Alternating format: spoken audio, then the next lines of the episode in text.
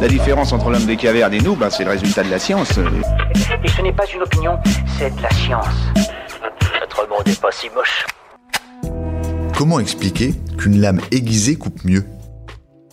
Très logiquement, parce que pour une même force appliquée, une pression est inversement proportionnelle à la surface de contact.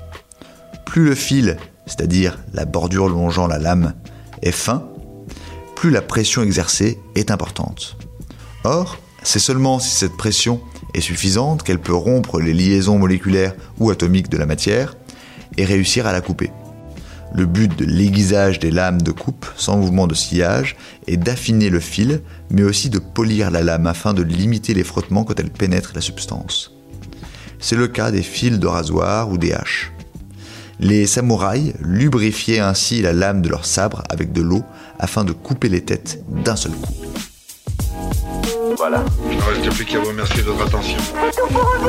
Au revoir.